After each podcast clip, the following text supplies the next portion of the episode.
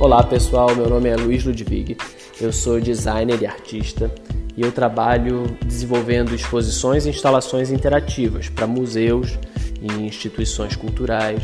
Eu trabalho, gosto muito de trabalhar com a questão da cultura digital e das transformações digitais, como a tecnologia vem afetando a gente. Então esse é um tema que me fascina. Eu falei a expressão rapidamente instalações interativas e pode ser que nem todo mundo conheça esse termo.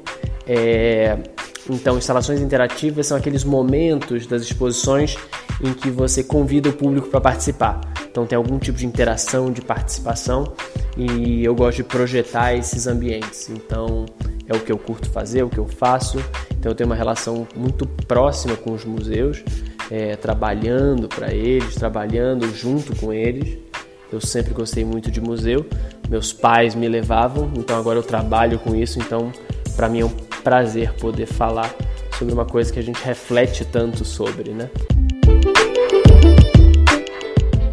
Quando a gente fala nos avanços tecnológicos e da comunicação, a gente não está falando só no setor cultural. É claro que ele afeta também o setor cultural, mas afeta a sociedade inteira. A gente está vivendo uma época hiperconectada, é, com uma transferência constante de informação. A gente está gerando informação, a gente está consumindo informação de um jeito que a gente nunca viu. E essas mudanças estão sendo vieram de uma forma muito abrupta. Então a gente está tentando se acostumar com o mundo dessa forma e a gente está questionando várias, várias instituições que a gente tem na nossa sociedade. A gente vem questionando. Se você parar o setor da educação, por exemplo, a gente vem questionando como é que é essa educação do século 21 e nada mais natural e justo e saudável do que a gente questionar também o setor cultural e uma das instituições mais importantes do setor cultural, que é o museu. Se você for uh, ao redor do mundo, em simpósios, em conferências sobre o setor cultural, você vai ver que uma pergunta muito recorrente é qual é o futuro do museu ou como é o museu do século XXI? O que, que a gente quer para esse museu é, nesse século XXI? Então faz parte desses questionamentos das instituições a gente entender qual é o papel do museu na sociedade. Então, se você perguntar na rua para alguém, a pessoa tradicionalmente qual é a função do museu, a pessoa vai possivelmente dizer que é um lugar para guardar coisas importantes, alguma coisa nesse sentido. E, e, você, como usuário, visitante do museu, vai até o museu para ver alguns objetos, algumas coleções de arte, algumas coisas nesse sentido. Então, tradicionalmente, essa é a ideia que o museu tem.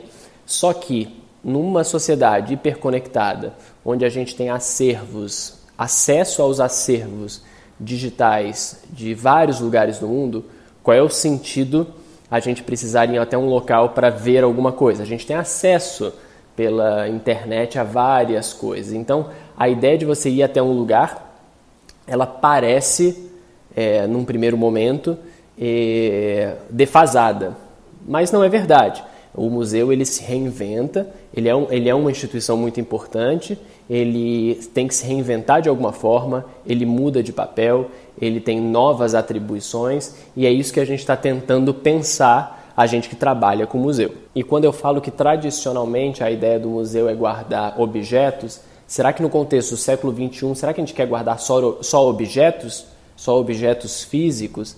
Será que a gente não tem é, coisas imateriais que a gente gostaria de guardar? Então a musealização de outros tipos de objetos, sites, por exemplo. Eu, eu gosto de dar esse exemplo porque ele é um exemplo interessante porque tem toda uma nova área de preservação é, de, por exemplo, internet arte, por exemplo, né? que é arte que é feita para a internet. Então, o século XXI coloca questões para a gente que são obras que não são mais físicas, mas são sites que ficam no servidor, por exemplo. Então, são novos desafios que são colocados para a gente.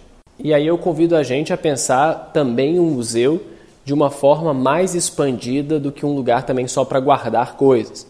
Eu acho que o museu, num contexto social no qual a gente vive, ele é muito mais do que isso. Ele é o lugar onde você vai tomar um café, onde você vai encontrar alguém, onde você, um lugar no qual você tem muito orgulho, um lugar onde você fala, ah, eu moro ali do lado do museu tal, Ah, ele vira um ponto de referência para você, ele segue em frente, vira um museu, vira a, a próxima direita depois do museu. Então ele começa a tomar uma proporção dentro da sociedade é, que ele passa todas as. Ele, né, ele extrapola todas as questões originais que a gente pensa no museu.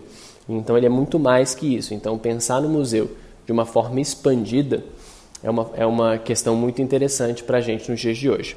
Há muito tempo já a gente vem ver artistas e designers trabalhando com imersão, é, interação e participação.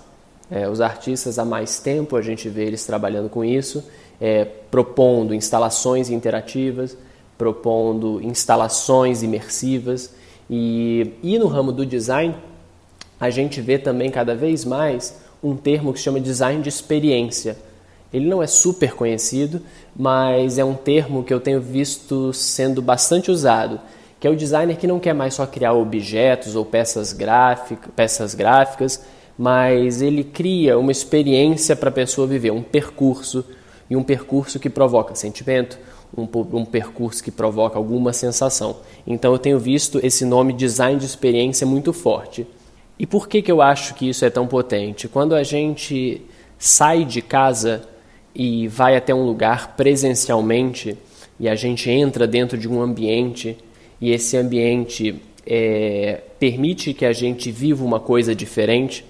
Então, quando a gente entra em um determinado ambiente, a gente sente o cheiro, a gente entende como é que é aquele lugar. Então, é, muito, é, uma, é uma experiência muito forte você realmente imergir, né? sair da sua rotina, sair da sua vida cotidiana e ir até um local onde você vai ter uma experiência é, proposta por artistas, designers ou qualquer pessoa.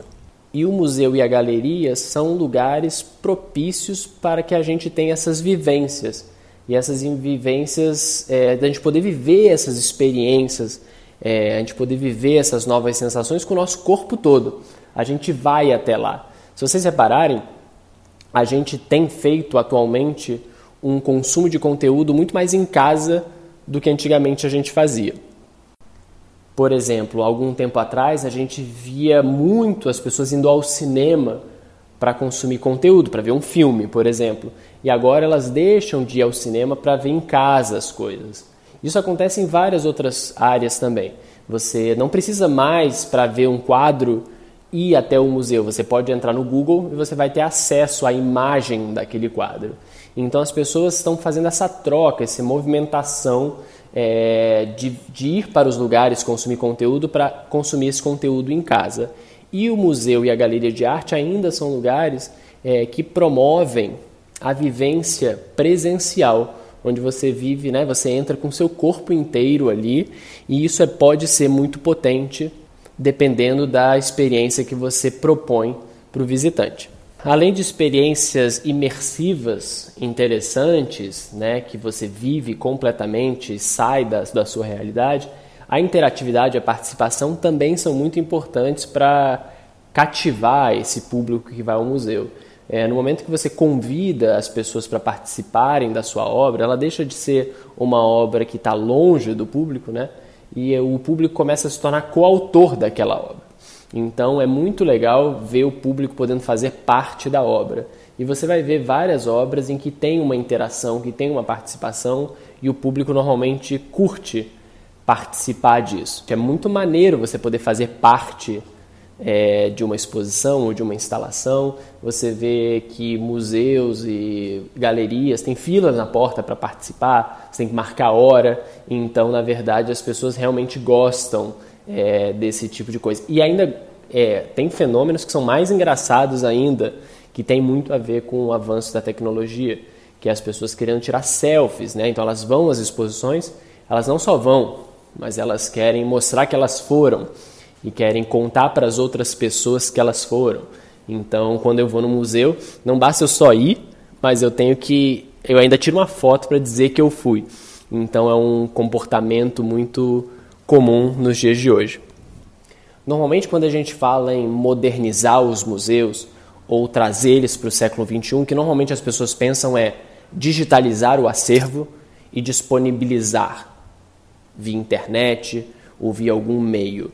Então, a, o que a gente pensa normalmente é tirar foto de todos os objetos ou escanear em 3D todos os objetos para disponibilizar para as pessoas. Então, a gente pensa muito isso. Mas você trazer o museu para o século XXI e usar as tecnologias a seu favor é muito mais do que isso.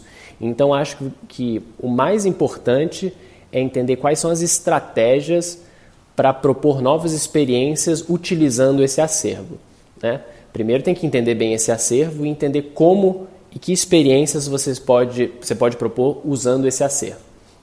E o que as pessoas estão propondo aí, é, usando os acervos e usando a tecnologia para potencializar esses acervos é muito interessante. Eu gosto de dar o exemplo do Cooper Hewitt, que é um museu de design em Nova York, que eles continuam fazendo uma exposição de peças. Então você entra no, no ambiente, né, no museu, você olha uma peça que você gosta e com uma caneta digitalizadora você marca que você gosta daquele objeto. E aí, dependendo dos objetos que você marcou, ele depois faz um relatório dizendo que tipo de objetos você gostou. Por exemplo, você gostou mais de objetos do século XIX, por exemplo. Então, coisas desse tipo. Ou você gostou de mais de objetos que são circulares.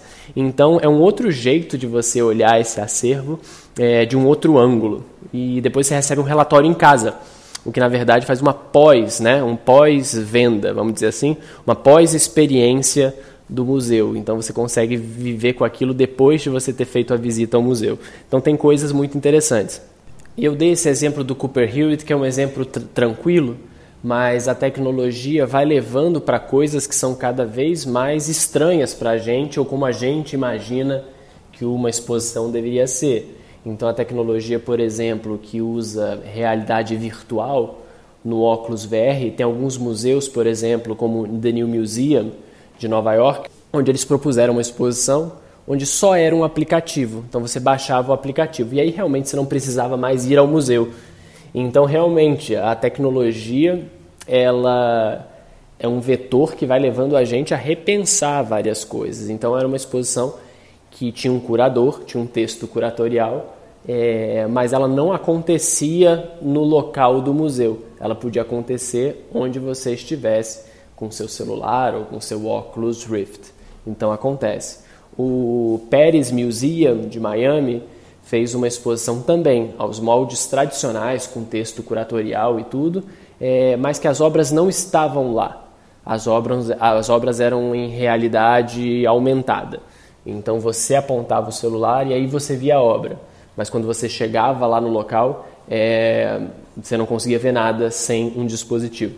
Então, na verdade, a tecnologia vai fazendo a gente questionar qual é o papel do museu e, e, e o que, que o museu, com, a, com tecnologia, pode propor é, para potencializar, vamos dizer assim, esses acervos. Atrair as pessoas mais jovens para os museus, as crianças e jovens e adolescentes, não é uma tarefa simples, realmente, porque o museu tem que ser um lugar aberto, onde ele tem que ser convidativo para as pessoas, então ele não pode nunca é, barrar a entrada de qualquer pessoa e tem muita gente que se sente barrada pelo museu, que não entende ou acha que aquele ambiente não é para ele. Então acontece muito isso. Então o, o museu ele tem que ser um lugar aberto para essas possibilidades. Mas realmente os jovens eles têm um modelo mental que é completamente diferente. É, eu lido com jovens diariamente, pessoas mais jovens que eu, e realmente a, como está mudando o jeito de pensar é muito engraçado. Eu tenho 31 anos e me achava jovem. Mas se você parar para pensar, a minha relação com a informação eu via em uma enciclopédia, que era física, era um livro que eu abria. E aí depois meu pai me deu um CD-ROM, que se chamava Encarta, da Microsoft. E aí eu tinha acesso, e realmente aquilo para mim era um mundo de possibilidades. Mas a Wikipédia realmente é, é, é, é tão diferente o consumo dessa informação. E, e agora, se você pensar, esses jovens já, estão, já têm acesso, eles nascem dessa forma. Então, assim, é um modelo de cabeça completamente diferente. E se você reparar, as pessoas que gerem os museus ainda são pessoas, ou da minha geração, mais velhas. Então, é muito difícil a gente fazer essa ponte entre as gerações. Mas, de forma alguma, eu acho que é impossível trazer os jovens para os museus Eu acho que quando você cria né, um calendário de qualidade ou um museu que tem uma relevância e, e, e que desperte no jovem o interesse de ir, é, é, muito interessante, mas tem coisas que são muito graves no nosso país, né? que é o acesso à educação. Então, as pessoas que têm um acesso à educação, elas tendem a cuidar mais de seus museus, cuidar mais do seu passado, querer é, homenagear algumas coisas, valorizar artistas. Então, é, também passa por outras questões que não está só na nossa é, alçada como profissionais de museu. E a gente muitas vezes tem a cabeça de que a gente tem que trazer o jovem para dentro do museu. Sabe assim, esse verbo, né? Trazer é muito. A gente está quase impondo, né? A gente está arrastando ele para dentro do museu. E na verdade tem vários exemplos interessantes de como os jovens, em vez de ser trazidos para o museu, eles se apropriaram do museu. Tem um museu em Atenas, na Grécia, que se chama Cycladic Museum, que é, é um museu sobre arte cicládica, que é uma arte muito específica da Grécia e ele tem um grandíssimo programa de jovens patrocinadores, jovens pessoas jovens que patrocinam o museu. Só que eles tiveram que repensar o museu. É um museu incrível, é um museu jovem, mas que de tanto em tanto tempo tem uma festa é, com uma música, uma tec, um techno que atraía os, os jovens para ir lá. Então, quando eu fui, achei muito engraçado porque era um museu muito jovem, sabe? É, e aí, conversando com uma funcionária lá, ela falou justamente isso. Ela falou assim: ah, o nosso programa mais interessante que a gente tem aqui é o programa de jovens patrocinadores, vamos dizer assim. São jovens que jovens que dão dinheiro, algum pedacinho do dinheiro que eles têm, é, para manter esse museu vivo. E aí é um museu que tem a cara do jovem, sabe? Então, em vez da gente achar que a gente tem que trazer o jovem, convidar ele para participar e fazer ele se sentir parte daquilo, ele começa a ter orgulho daquela instituição e cuidar dela e divulgar ela. Então, é um ciclo interessante.